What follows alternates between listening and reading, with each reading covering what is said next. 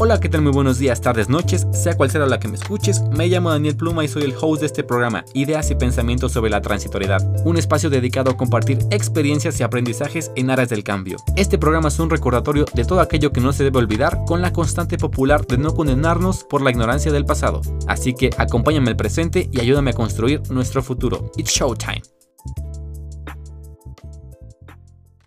¿Qué hubo lobo pez globo? ¿Qué has hecho en tu lecho? Utiliza estas palabras para dejarlo claro. No has hecho nada de provecho. Hola gente, ¿qué tal? ¿Cómo están? Aquí andamos en otro episodio en el que yo hablo y ustedes escuchan lo que tengo que decir respecto a la vida y cuestiones muy humanas. Hoy quiero mencionar una que creo que se desprende del hecho de pensar tanto las cosas, y esa es una cualidad muy personal que tengo, el sobrepensar las cosas en ocasiones, y que combinada con la formación en psicología que estoy recibiendo se vuelve abrumadora muchas veces el tanto pensar ciertas cosas y también el hecho de pensar en nuestra mente como un mundo por descubrir me parece increíble y muy muy loco.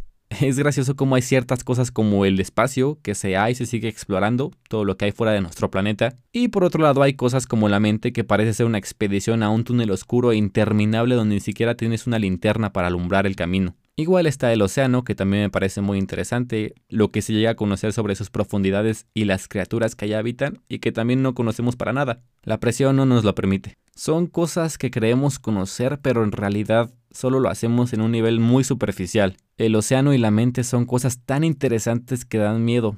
Pero bueno, hoy el tema es la mente, así que primero les quiero compartir este sentimiento que traigo ya desde hace un rato. Es un sentimiento de carencia de sentido por la vida no en el mal sentido, sino en uno que se pueda aprovechar. Esto, como la mayoría de las cosas en el mundo, depende mucho de la perspectiva con lo que la abordes, y esto se deriva del hecho de pensar tanto en ciertas cosas como el Dios, la vida después de la muerte, el inicio del universo, conspiraciones, etc.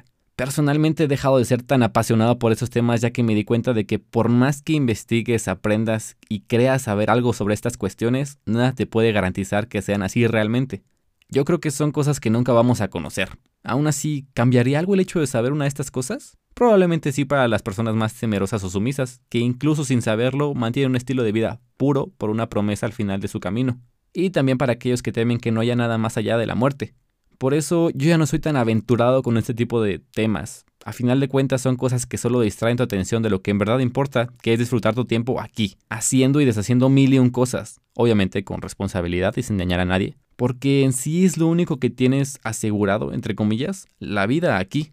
Me di cuenta de que el sentido de la vida debe estar dentro de la vida misma, y no fuera de esta. Es darte cuenta de que tienes que disfrutar el proceso y no los resultados o el final de esta.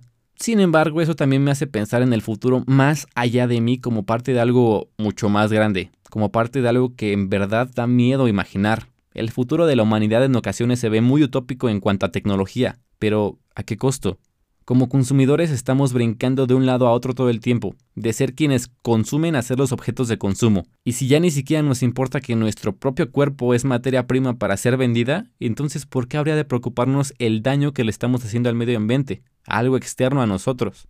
Pagamos por todos estos lujos y facilidades que ha traído la época moderna y posmoderna con trabajo. Trabajo que se convierte en dinero, dinero que se convierte en objetos tangibles y de los cuales somos esclavos.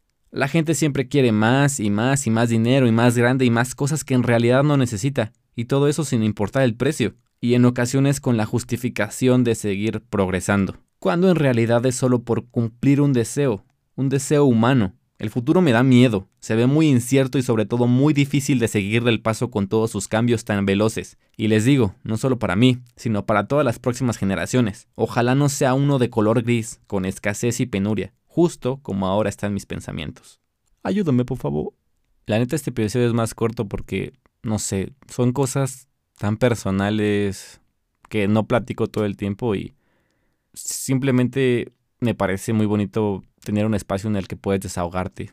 Que claro, son, son cosas que las personas más cercanas a mí conocen, pero también sé que hay personas que piensan como yo y que no lo dicen, pues, quién sabe por qué, pero al menos aquí hay un espacio y la verdad si me quieren compartir algo de cómo se sienten respecto a esto, y es sobre todo por lo de el tren Maya, la verdad, nació después de eso, de ese sentimiento de que no hay consideración en cuanto al coste ambiental que hay. Tampoco hay consideración en el coste de las culturas que se pierden, y mucho menos del impacto social que tienen. Todo lo que trae el turismo, con trata de blancas, con drogas, corrupción.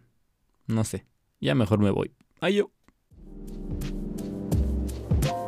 Bueno, hasta aquí llega el podcast del día de hoy, espero que te haya gustado y si fue así me apoyarás bastante dándole seguir al programa por donde sea que me escuches y compartiéndolo con alguien que crees que lo necesite. Nos vemos en otro episodio la próxima semana, bye.